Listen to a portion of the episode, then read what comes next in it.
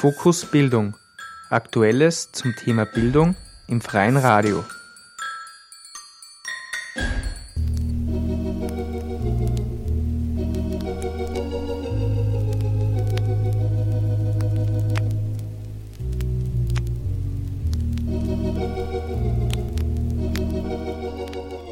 Liebe Hörerinnen und Hörer, Fokus Bildung begrüßt euch im April.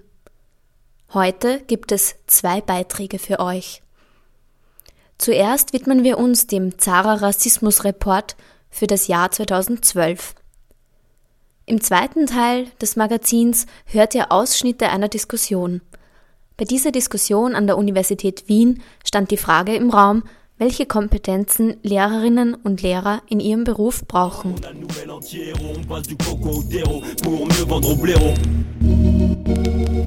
Fais les cons, si je fais les cons. Vous en avez assez, hein Vous avez assez de cette bande de racailles. On va vous en débarrasser. Vous n'êtes pas une connerie près, vous, Nicolas, hein Si je fais les cons, si je fais les cons, si je fais les cons.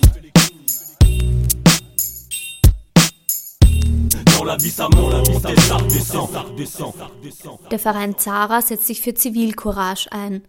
Zara fördert eine rassismusfreie Gesellschaft in Österreich und will Formen von Rassismus bekämpfen. Zara steht als Abkürzung für Zivilcourage und Antirassismusarbeit. Jedes Jahr gibt es einen von Zara herausgebrachten Rassismusreport. Am 21. März wurde der Rassismusreport für das Jahr 2012 in Wien präsentiert. Herzlich willkommen, vielen Dank für Ihr Interesse. Der Verein Zara Zivilcourage und Antirassismusarbeit präsentiert jetzt seinen Rassismusreport 2012. Das heißt, die Ergebnisse dessen, was unsere Beratungsstelle für Opfer und Zeuginnen von Rassismus an Fällen im vergangenen Jahr aufgenommen hat. Und ich beginne mit einer Analyse, mit einer Zusammenfassung dessen, was sich an Trends, wenn man das so nennen darf, abgezeichnet hat im vergangenen Jahr.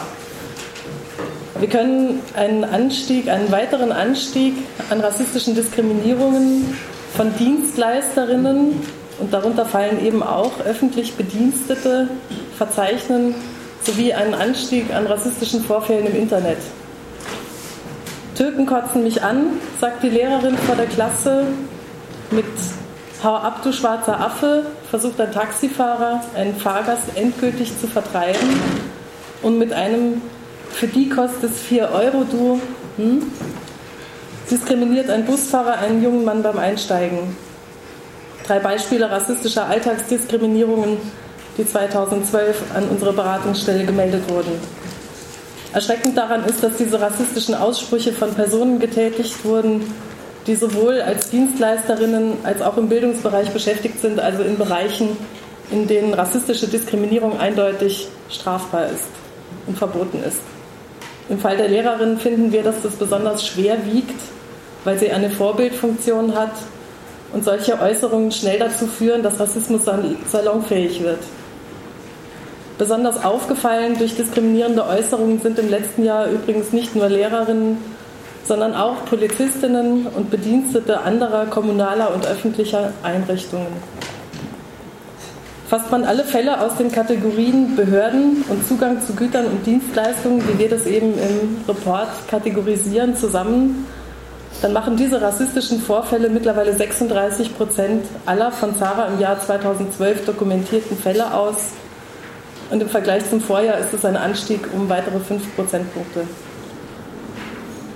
Einen weiteren Anstieg können wir auch in der Kategorie Internet verzeichnen, und zwar um weitere 3 Prozent gegenüber dem Vorjahr. Und insgesamt ist die Anzahl der Fälle in diesem Bereich in den letzten vier Jahren hat sich um mehr also hat sich mehr als verdoppelt und ist auf 22 Prozent geklettert. Ein Blick auf Foreneinträge, Postings in sozialen Netzwerken und auf Newsportalen belegt, wie ungezügelt im Netz beschimpft und gehetzt wird. Besonders häufig sind dabei islamophobe und neonazistische bzw. antisemitische Meldungen. Als besonders problematisch empfinden wir dabei, dass rassistische Postings in sozialen Netzwerken zu einer Art Selbstläufer werden können. Ein Beispiel dafür ist die Geschichte vom Nicolo, der so die Legende wegen den muslimischen Kindern nicht mehr in einen Wiener Kindergarten kommen darf. Diese Geschichte kursiert schon seit Jahren im Netz und auch in anderen Medien. Und obwohl der Kindergarten als auch die Stadt Wien sich um eine Richtigstellung bemüht haben, läuft diese Meldung immer weiter und poppt auch immer wieder auf. Und jedes Mal bei einem Neuerscheinen sorgt es für große Entrüstung und führt in weiterer Folge zu ungezügelten rassistischen Kommentaren. Zuletzt verbreitet wurde diese Falschmeldung im vergangenen Winter unter anderem auf der Facebook-Seite des FPÖ-Chefs, auf der binnen kürzester Zeit mehrere tausend Postings dazu eingingen. Viele davon waren eindeutig rassistisch und einige verstießen sehr klar gegen das Verbotsgesetz. Laut einer Umfrage von MarketAgent.com hat übrigens schon die Hälfte aller Userinnen diskriminierende und verletzende Inhalte im Netz wahrgenommen. Und ein Fünftel der befragten Jugendlichen während dieser Umfrage gab an, dass sie selbst schon mal Opfer geworden sind. Nur um diese Problematik zu verdeutlichen. Auf nationaler Ebene sind nur jene Gesetze eben auch auf diese Internetvorfälle anwendbar, die auch in der Offline-Welt gelten. Und das macht die Strafverfolgung umso schwerer, wenn Provider im Ausland ansässig sind und eben dort andere Gesetze gelten. Darüber hinaus ist zumindest unser Eindruck, sind die zuständigen Sicherheitsbehörden oft mit unüberschaubaren Mengen offen zugänglicher, einschlägiger Inhalte konfrontiert, die eine umfassende Überprüfung de facto unmöglich machen. Zara fordert daher eine konsequente Beobachtung rassistischer Inhalte im Netz sowie deren Begutachtung und gegebenenfalls Konsequenzen für Posterinnen und Seitenbetreiberinnen, die strafbare Inhalte verbreiten bzw. deren Verbreitung nicht unterbinden. Wir finden, es ist an der Zeit, dass Gesetzgebung und Justiz auf diese bedrohlichen Entwicklungen reagieren und sich den Herausforderungen der sich wandelnden Kommunikations- und Informationsgesellschaft stellen.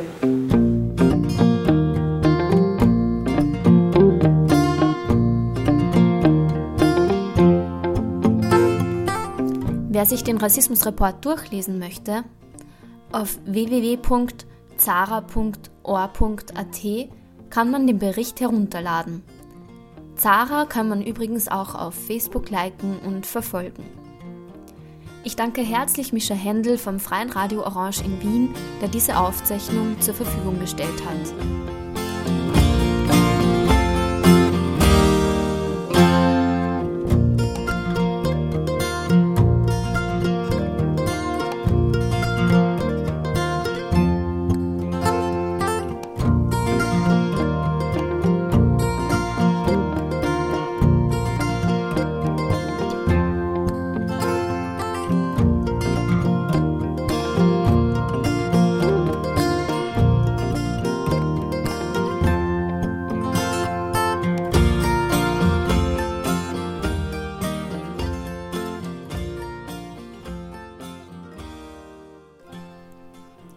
20. März fand an der Universität Wien eine Podiumsdiskussion statt. Der Titel der Diskussion lautete Lehrerinnenausbildung neu. Welches Rüstzeug brauchen unsere Lehrerinnen? Der Begriff Rüstzeug scheint mir nicht sehr glücklich gewählt zu sein. Immerhin schickt man Lehrerinnen doch nicht in den Krieg. Thema der Diskussion waren jedenfalls die Ausbildungsbedingungen für Lehrerinnen und natürlich die Frage, welche Kompetenzen, welche Ausstattung Lehrerinnen brauchen. An der Diskussion haben folgende Expertinnen teilgenommen. Der Rektor der Universität Wien, Heinz Engel, dann der Leiter des neuen Zentrums für Lehrerinnenbildung der Uni Wien, Lutz Helmut Schön, Ulrike Greiner, die Rektorin der Pädagogischen Hochschule in Linz, Außerdem Andreas Salcher, Berater und Buchautor und schlussendlich Elmar Pichel vom Bundesministerium für Wissenschaft und Forschung. Im kommenden Teil der Sendung hört ihr Stellungnahmen der Diskutantinnen, die wir euch nicht vorenthalten wollen.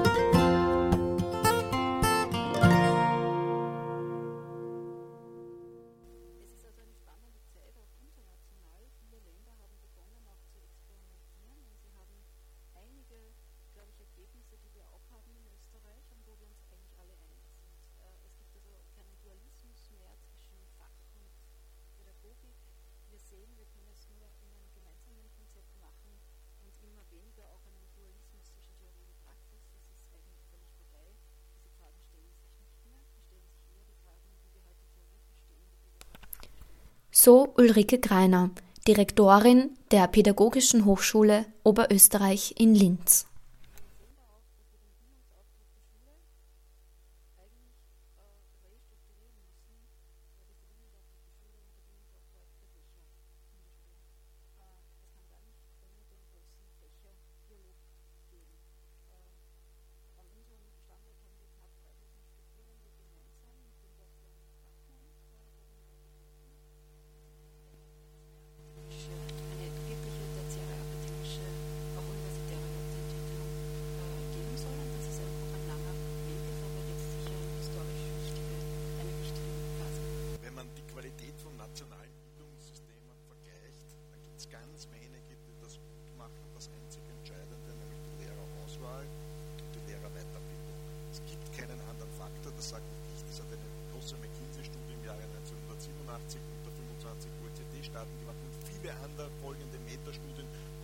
Selben Ergebnis, das, was die wenigen guten Bildungssysteme der Welt, dazu stehen skandinavische wie Finnland zum Beispiel, dazu steht Kanada, wo ich vor ein paar Monaten gewesen bin, dort stehen in Klammer mit ein paar Schwächen äh, die, die asiatischen Bildungssysteme, dann gibt es die vielen mittelmäßigen, zu denen ich Österreich zähle, und dann gibt es die vielen schlechten. Das ist der entscheidende Faktor.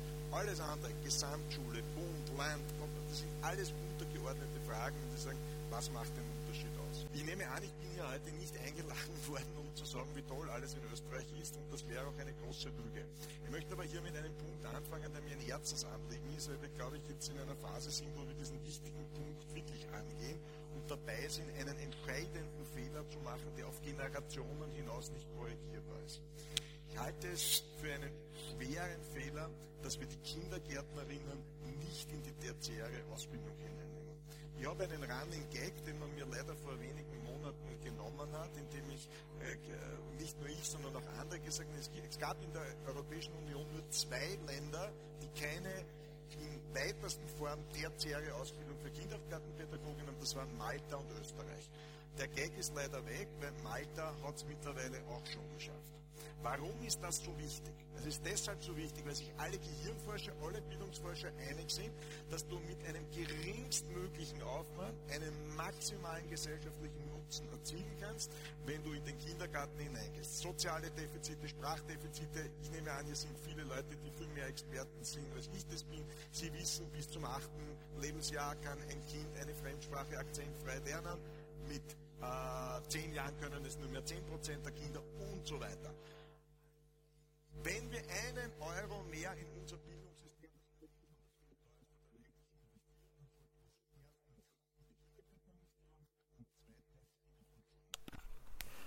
Andreas Salcher ist als Buchautor bekannt für seinen Titel Der talentierte Schüler und seine Feinde. Der ist 2008 erschienen. Er ist äh, Mitbegründer der Karl-Popper-Schule in Wien das war 1998 die erste österreichische Schule für Hochbegabte.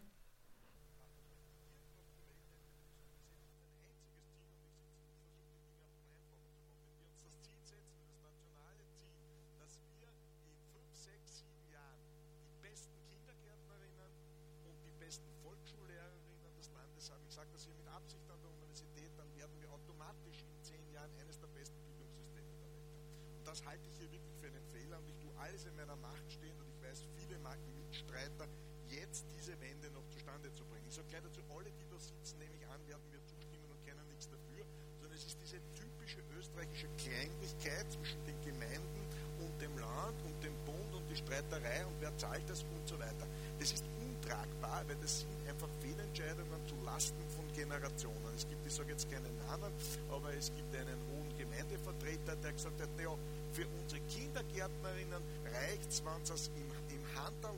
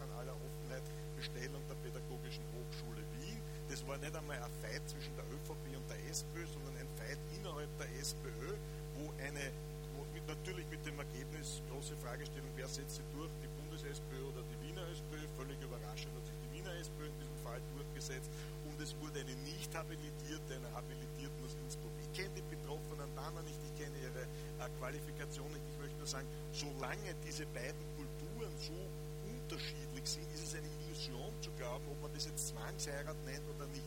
Also daher ist der erste Schritt, aber bitte nicht missverstanden sein, ich will jetzt nicht, dass die Universitäten wieder in die Geiselhaft der Parteien kommen, sondern mein Schluss ist da genau umgekehrt, zu sagen, bitte befreien wir die pädagogischen Hochschulen von diesem parteipolitischen Zwang, sonst ist es eine Illusion zu glauben, das sagen mir auch meine Freunde, die in der Lehrausbildung involviert sind, dass hier einfach Kulturen aufeinander prallen, die so nicht miteinander umgehen können.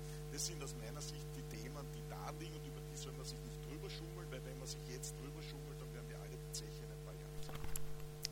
Nun spricht Lutz Helmut Schön, der Leiter des neu eingerichteten Zentrums für Lehrerinnenbildung an der Universität Wien.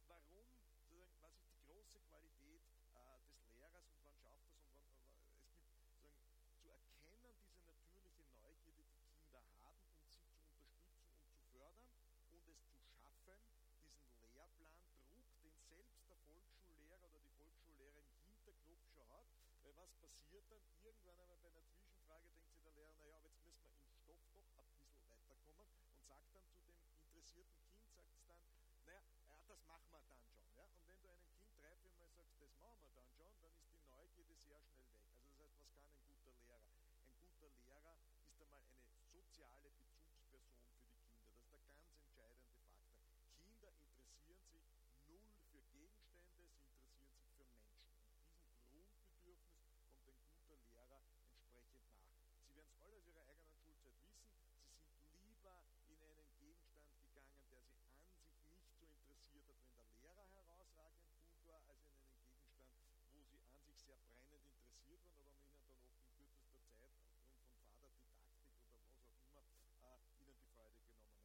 Das heißt, es ist die Souveränität und die Leidenschaft für das eigene fachliche Thema, Leute, die wirklich dafür brennen, auch fachlich und ehrlich gesagt uns auch wirklich gut kennen, die es auch in ihrer Freizeit machen, die begeisterte Physiker, Mathematiker, Naturforscher, Sportler, Musiklehrer, was auch immer sind, das spüren die Kinder. Und auf der anderen Seite, das zweite ist dieser menschliche Aspekt, und da sage ich, da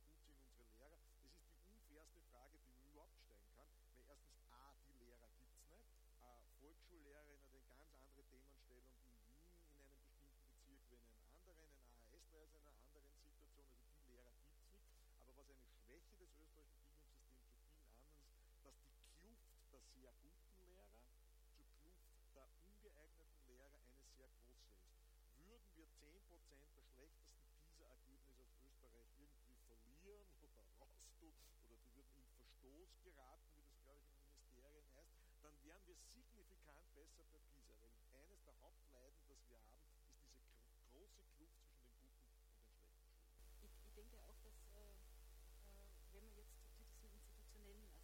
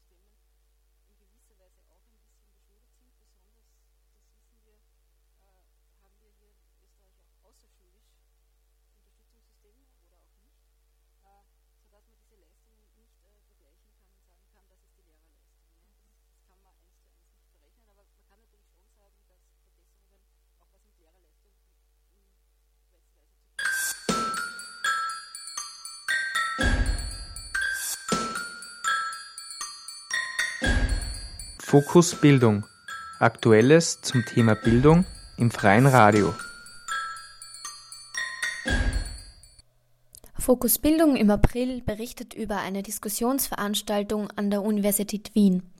Ulrike Greiner, Direktorin der Pädagogischen Hochschule Oberösterreich, spricht über die Ausbildung von Lehrerinnen.